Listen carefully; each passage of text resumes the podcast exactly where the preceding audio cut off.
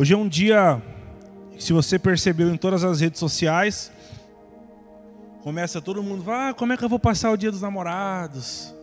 Tem um negócio no TikTok, fala, ah, com, dentro de um apartamento, bebida fria, sofrendo. E nós damos sempre muita ênfase, sempre, sempre, sempre. Nós damos muita ênfase nesse tipo de relacionamento. Eu não quero passar o dia dos namorados sozinho.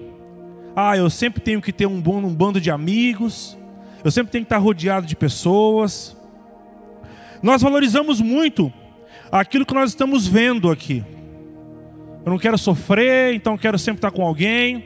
E nós esquecemos que o principal e o primordial que nós devemos valorizar, que é o nosso relacionamento com Deus, quase sempre nós deixamos de lado. Quase sempre. Isso eu estou falando por tudo que eu já ouvi na minha caminhada como cristão, por coisas que já fiz, por testemunhos de pessoas que falaram para mim.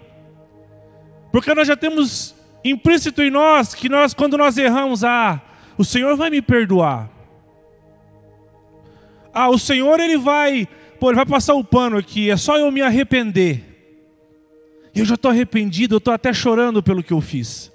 E nisso nós vamos construindo uma vida de bons relacionamentos entre pessoas e de um péssimo relacionamento com quem nós deveríamos focar toda a nossa força.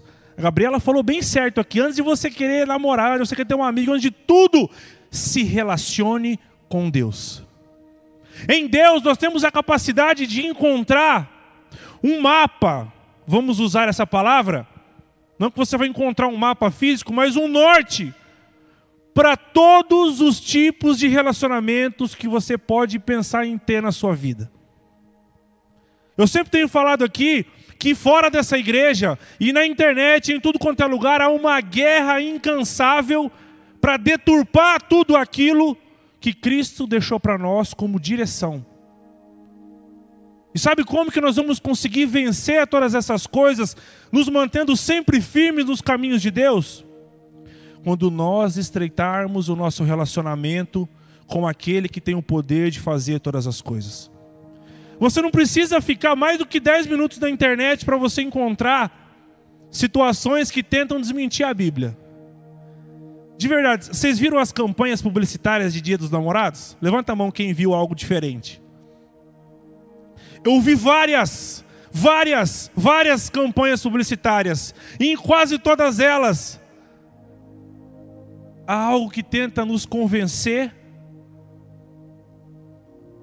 que isso aqui está errado. Que isso aqui está errado. Entenda algo. Por mais que isso pareça legal, por mais que algo que teu amigo fale para você pareça cômodo naquele momento, por mais que aquilo traga paz para o teu coração naquele momento, se não for algo declarado em que Deus aprova, está errado. Sabe por que está errado? Porque todas as vezes em que eu, quando estive fora da igreja, pequei, falhei e quebrei a minha cara, e talvez você possa dizer o mesmo do que eu, sabe para onde que nós vamos? Senhor, me ajuda a consertar isso. Senhor, me ajuda. Quando nós nos envolvemos em um relacionamento e aquilo nem é aprovado por Deus, mas porque você fez algo errado, se apaixonou, você foi, quando você quebra a cara e está sofrendo, para onde você vai? Senhor, me ajuda a vencer essa dificuldade. Então não importa o quanto é, é, falado lá fora, o quanto é ensinado lá fora, que aquilo que Cristo deixou para nós é retrógrado, não vale mais. Nós devemos estreitar o nosso relacionamento com Deus para colocar sempre em vigor tudo aquilo que Ele deixou preparado para nós. Nós estamos construindo algo na nossa vida. Não vai acabar, pum, morreu todo mundo. Nós estamos numa construção. Eu estou há 34 anos numa construção e cada um tem uma idade, vocês estão construindo. E não há como essa conta terminar positiva se todas as coisas que você vai, todos os tijolinhos que você vai colocando na sua construção, ele não for um tijolo avalizado por Deus. Não dá, por mais que cresça, uma hora cai. A sua construção, por mais que ela demore para levantar, ela precisa ser baseada naquilo que Deus preparou para a tua vida. Deus não te vê como alguém sem nome, como só um número, mas o Senhor te vê como alguém que tem vontades, desejos, Ele te ama individualmente, Ele sabe o que você precisa e Ele preparou algo para a tua vida. E não dá para você desejar qualquer outro tipo de relacionamento mais do que entender esse relacionamento que Ele preparou para você. Qual é o propósito que Ele preparou para você? Antes de eu amar a minha esposa, antes de eu pedir em casamento, antes de eu querer viver a minha vida com ela, eu precisei para que o meu casamento desse certo, priorizar tudo aquilo que Deus me determinou como regras de um namoro. Se eu quero ser um cara bem sucedido na minha vida, eu preciso entender que existem regras de caráter, de boa conduta que Cristo me deixou, que eu preciso seguir. Ah, mas dá para ser bem sucedido sem seguir a Bíblia? Dá, dá para roubar, dá para vender droga, dá para fazer um monte de coisa. Mas uma hora a construção cai, uma hora a casa cai. E quando essa casa cai, aí é complexo.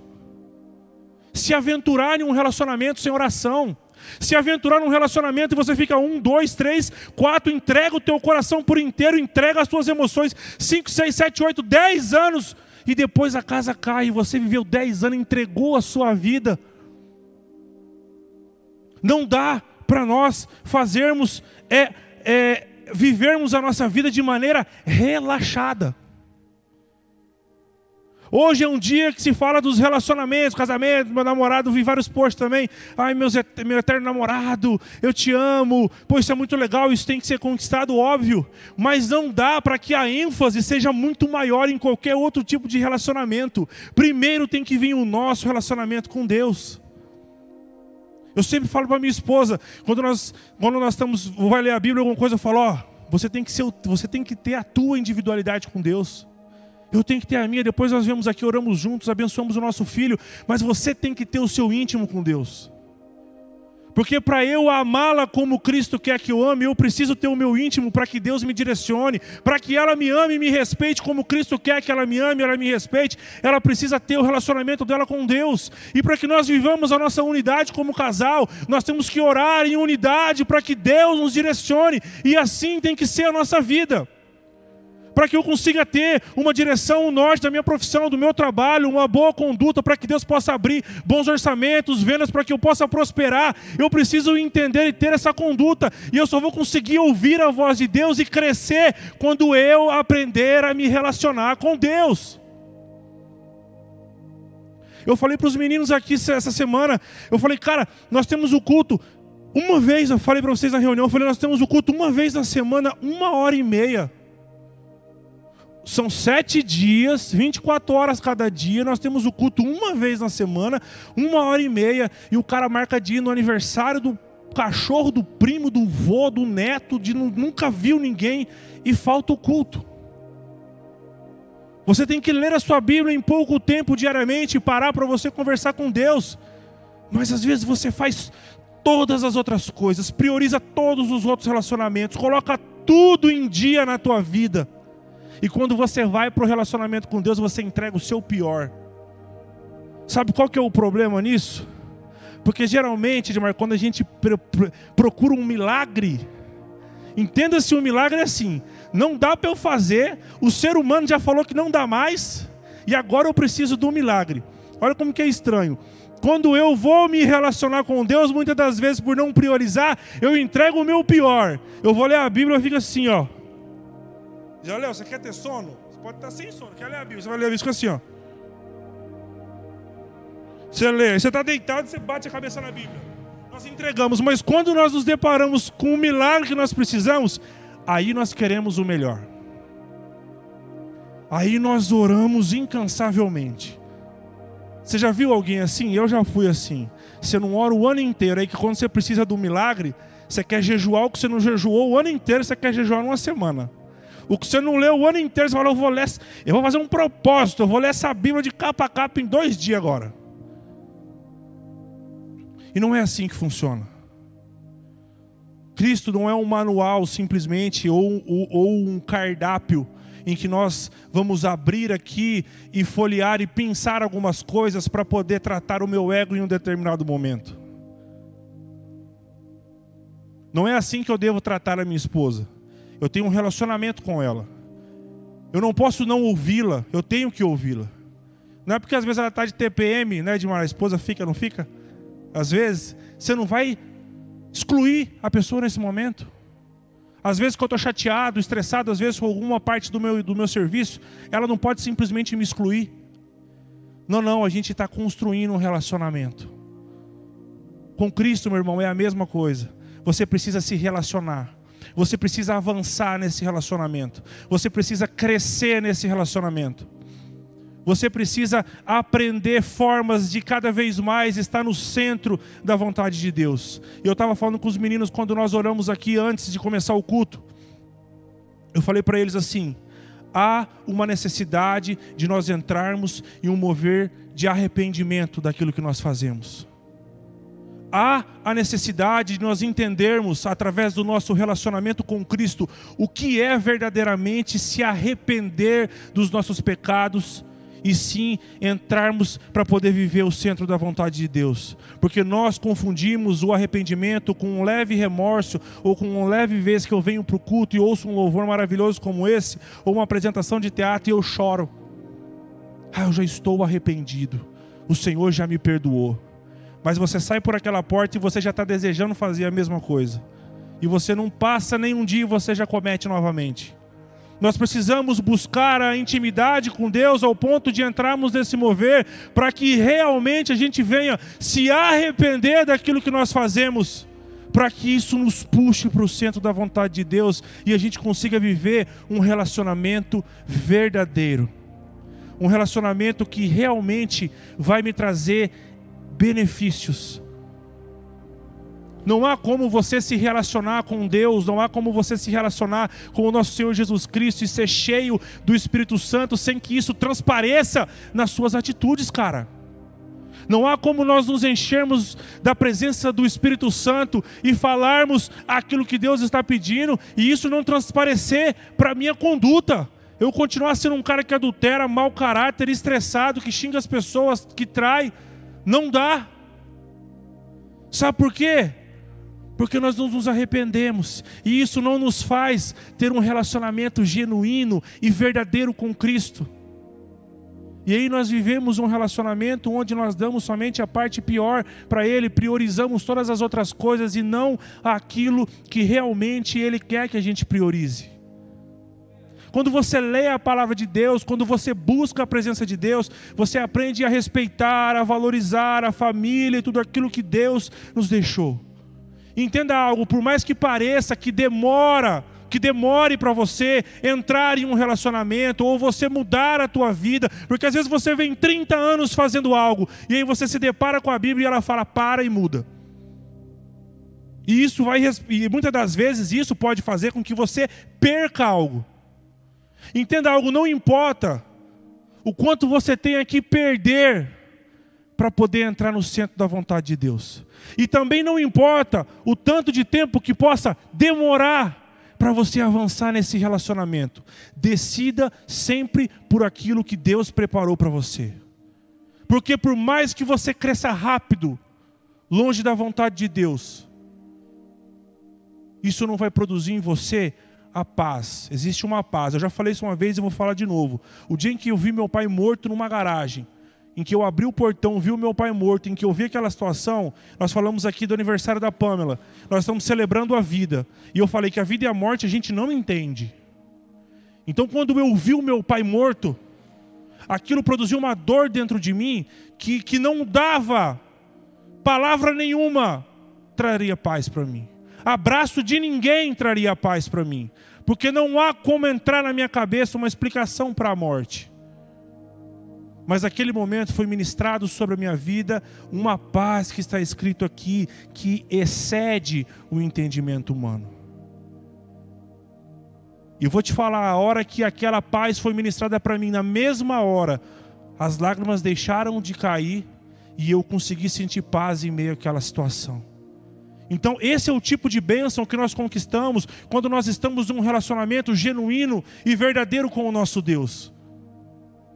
É isso que nós conquistamos. Não há como você se relacionar, repito, não há como você se relacionar com Cristo e você sair perdendo em algo. Não existe. A conta de Deus é diferente da nossa. Eu estava falando com os meninos. Eu vou ler de novo. Abra sua Bíblia comigo em Jó. Todo mundo aí, pega celular, pega o que tiver, cara. Não fica lendo lá no negócio, não.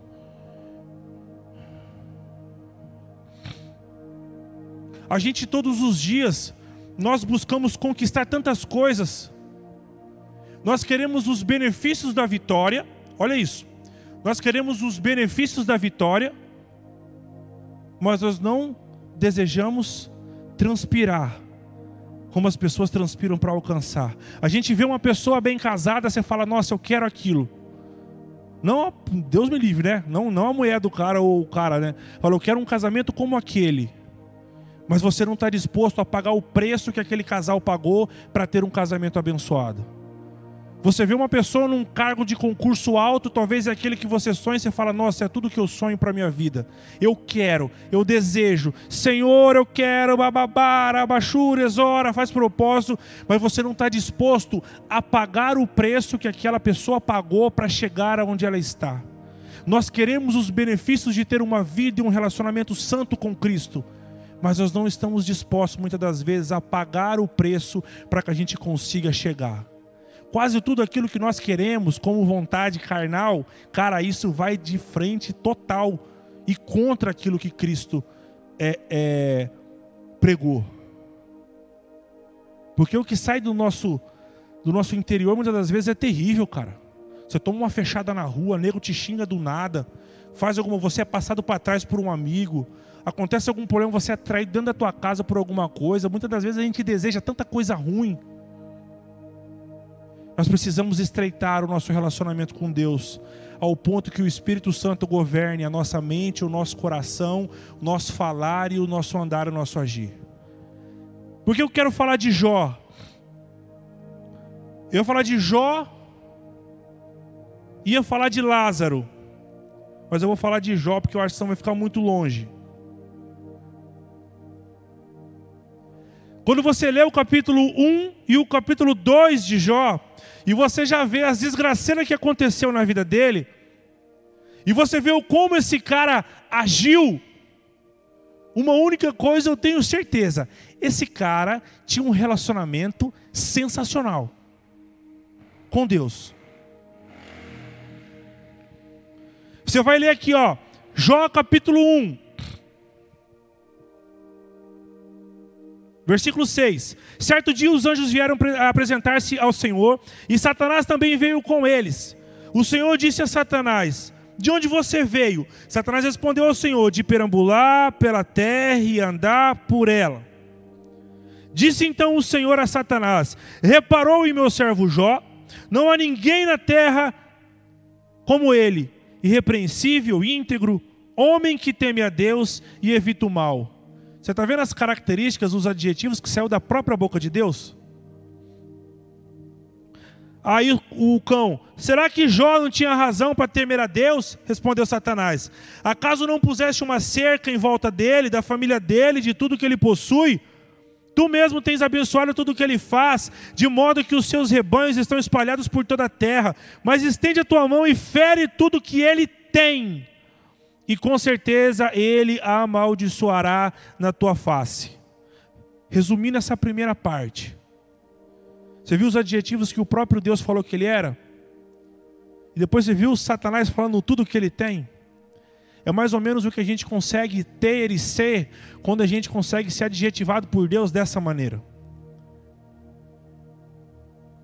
E aí depois Satanás saiu, o Senhor falou: então beleza, então vai, toca em tudo que ele tem só não toca nele.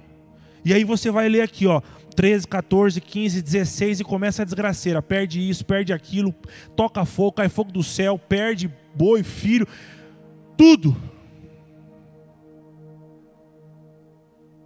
E aí, todo mundo, eu imagino, que as pessoas imaginariam que ele negaria a Deus. Mas o benefício que a pessoa tem quando ela realmente sabe o Deus que ela serve, entende o lugar que ela está e conhece o poder do Senhor, é você saber que se Ele tirou, existe um propósito. O próprio Deus tinha um propósito. Se você olhar aqui, a gente, a gente condena o Satanás, óbvio, né? Porque ele é um tranqueira. Mas você vai olhar aqui, foi Deus que provocou o diabo. Você conhece, foi Deus que falou para ele: Você conhece Jó? Você já viu Jó lá embaixo? E depois de perder tudo, ele fala isso aqui no 20, ó.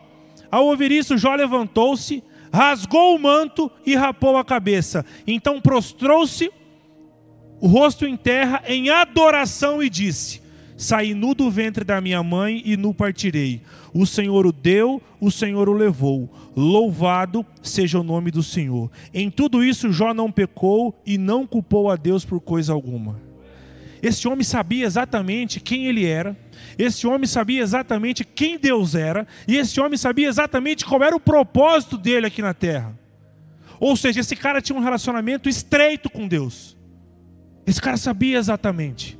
Ele sabia que se por alguma maneira o Senhor achou por bem tirar tudo aquilo que ele tinha, no final terminaria bem. E leia-se o bem aqui, não quer dizer o bem ah, só porque ele ficou muito bem realmente, se você ler o livro de Jó. E sim que chegaria por bem, porque qual fosse a decisão de Deus, ela é muito melhor para a nossa vida do que a nossa própria decisão. Então não importa se no momento você esteja buscando esse relacionamento e pareça que você está perdendo algo. Entenda algo, Jó passou por isso. E foi o próprio Cristo que permitiu, porque existia um propósito. Então você não pode desistir frente às primeiras lutas, porque Deus está forjando você para um propósito maior. Deus está trabalhando no teu coração, porque Deus ele não tem tanta pressa assim para ele usar você do jeito que você está. Então Deus ele age no nosso coração, transforma a nossa vida à medida em que nós nos entregamos, muda o nosso caráter e faz o nome dele ser glorificado através das nossas vidas. Então não dá para que a gente desista simplesmente frente a qualquer tipo de luta. E sim, nós venhamos enfrentar sempre buscando cada vez mais estreitar o nosso relacionamento com Deus, ao ponto de termos essa certeza que esse homem teve em tudo isso, Jó não pecou e não culpou Deus em coisa alguma. E se já não tivesse bom perder tudo que ele tinha, aí vem a outra parte, no capítulo 2. A segunda aprovação de Jó. Se já não estava bom. No outro dia, os anjos vieram apresentar-se ao Senhor e Satanás também veio com eles apresentar-se. O Senhor perguntou a Satanás: De onde você veio? Blá, respondeu. Disse então a Satanás: Reparou meu servo Jó? Mesma coisa, parece a cópia do 1. Não há ninguém na terra como ele. Olha, irrepreensível, íntegro, homem que teme a Deus e evita o mal. Ele se mantém íntegro, apesar de você haver me instigado contra ele para arruiná-lo sem motivo. Pele por pele, respondeu Satanás. Um homem dará tudo que tem por sua vida. Estende a tua mão e fere a sua carne e os seus ossos, e com certeza te amaldiçoará na tua face. O Senhor disse a Satanás: Pois bem, ele está nas suas mãos, apenas poupe a vida dele. Saiu Satanás da presença do Senhor e afligiu Jó com feridas terríveis, da sola dos pés ao alto da cabeça. Então Jó apanhou um caco de louça e com ele se raspava, sentado entre cinzas. Se já não bastasse a primeira luta dele, perdendo tudo aquilo que ele tinha de família a bens e sendo um cara extremamente bem sucedido, mais bem sucedido daquele tempo, ainda numa segunda provação, o Senhor permitiu que o diabo tocasse na saúde dele, na vida dele, no físico dele. E um determinado momento, no versículo 9, aqui diz: Então a sua mulher disse você ainda mantém a sua integridade? Amaldiçoe a Deus e morra. No versículo 10, ele respondeu: Você fala como uma insensata. Se liga nisso aqui, ó. Aceitaremos o bem dado por Deus e não o mal? Em tudo isso, Jó não pecou com os seus lábios. Cara, é aquilo que eu peço para o Senhor. Para que eu entre nesse mover de arrependimento ao ponto de eu ter uma clareza de quem Ele é na minha vida, do propósito que Ele tem para mim. E não importa o que aconteça, em nenhum momento eu venha a, a negá-lo, a pecar com os meus lábios ou o afaste. Assim como essa mulher falou: Olha, amaldiçoa esse Deus e morre. Muitas pessoas vão se levantar na vida de vocês e vão falar: Bicho, sai fora, velho. Você vai ficar indo na igreja, mano. Você vai ficar dando dinheiro para pastor. Essa é, a tradicion... Essa é a frase mais tradicional que já existe. Você vai ficar dando dinheiro para pastor, mano. Você vai ficar gastando dinheiro para fazer ministério acontecer. Quem tem que pagar isso é o pastor, velho. Você vai ficar sem ter relacionamento sexual antes do casamento, velho. Você não pode tomar uma cachaça, você não pode ir pro boteco, você não pode pegar um monte de mulher, você não, você não pode. Vai aparecer gente de tudo quanto é tipo, de jeito, gosto e modo, tentando convencer você a pecar contra Deus. Mas se você tiver clareza de quem você é, de quem Ele é e do teu propósito, nada pode tirar do centro da vontade dEle. E você pode entender algo que tudo aquilo que você fizer em obediência a Deus vai produzir vida para você. E tudo aquilo que você fizer que vai contra, meu irmão, uma hora vai brotar a morte dentro de você. E não queira chegar nesse momento. Não queira chegar nesse momento. Quero que você fique em pé. Queria chamar os manos aqui do Edmar. Glória a Deus. Nós vamos orar. E o meu pedido aqui agora para Deus vai ser que nenhuma mentira que o inferno tentar levantar contra a tua vida vai te convencer ao ponto de você abandonar as verdades que Deus já deixou declaradas sobre a tua vida. Entende um negócio, cara? Se você vacilar um pouquinho, um pouquinho, um pouquinho, daqui um dia você está concordando com o que eles estão dizendo. E Cristo não te chamou para viver uma vida aqui e outra vida lá. E nem tampouco para você viver só lá. Cristo tem um plano para a tua vida e você precisa aceitar esse plano. E você precisa ter coragem de enfrentar para que você mude e viva um relacionamento santo com Ele. Santo no casamento, santo no namoro, santo no trabalho, santo no seu relacionamento com seus pais, para que você cresça na intimidade com Ele, para que você evolua nessa intimidade com Ele. Como que eu conquisto intimidade com a minha esposa? É vivendo do lado dela. É dormindo, é acordando, é hoje tem, amanhã não tem, hoje tá bom, amanhã não tá, e nós vamos crescendo, evoluindo, e cada vez mais o amor vai aumentando, a confiança vai aumentando, a intimidade. É com pouco a gente se comunica só pelo olhar de tão íntimo que está. Como que você vira o melhor amigo de uma pessoa? É sendo íntimo dessa pessoa, anos de amizade, conhecendo tudo que ela tem, o que ela faz, os gostos, e aí você tem um amigo de verdade. Como que você cresce numa profissão? Quando você estuda, estuda, estuda, estuda, estuda, se dedica, entrega tempo, entrega esforço, entrega suor, entrega tristeza ali, porque às vezes você não está crescendo, mas você vai alcançar, e aí você se torna um bom profissional. Como que você estreita o seu relacionamento com os pais e muda na tua casa? É você entendendo que você precisa honrar os seus pais e crescer no entendimento que Deus deixou para você. Entende o negócio? Você foi chamado para espalhar o bom perfume de Cristo. Para isso você precisa deixar esse relacionamento se estreitar. A obra de Deus ela é muito gigantesca ao ponto de parar em mim ou parar em você. Ela chega em mim, me transforma, me puxa para um relacionamento perfeito e me coloca para exaltar o nome de Deus, pregando para outras pessoas e ensinando outras pessoas a fazerem o mesmo. E existem pessoas que são amigos de vocês que eu não alcanço. Existem os amigos do Igor que a Vivian não vai alcançar mas ele vai alcançar. E os dela a mesma coisa, e o dele, o seu e o seu. Então você precisa deixar ser moldado por Cristo e entrar nesse mover de arrependimento ao ponto que Ele te puxe para o centro da vontade de Deus, para que o nome de Deus seja exaltado através da tua vida. Não se trata de nós, se trata do amor de alguém que se entregou na cruz para que você pudesse estar aí hoje, velho, para que você pudesse ter essa vida mansa que você tem para que a gente pudesse viver de boa num país em que eu posso pegar o microfone e falar: Eu amo a Jesus.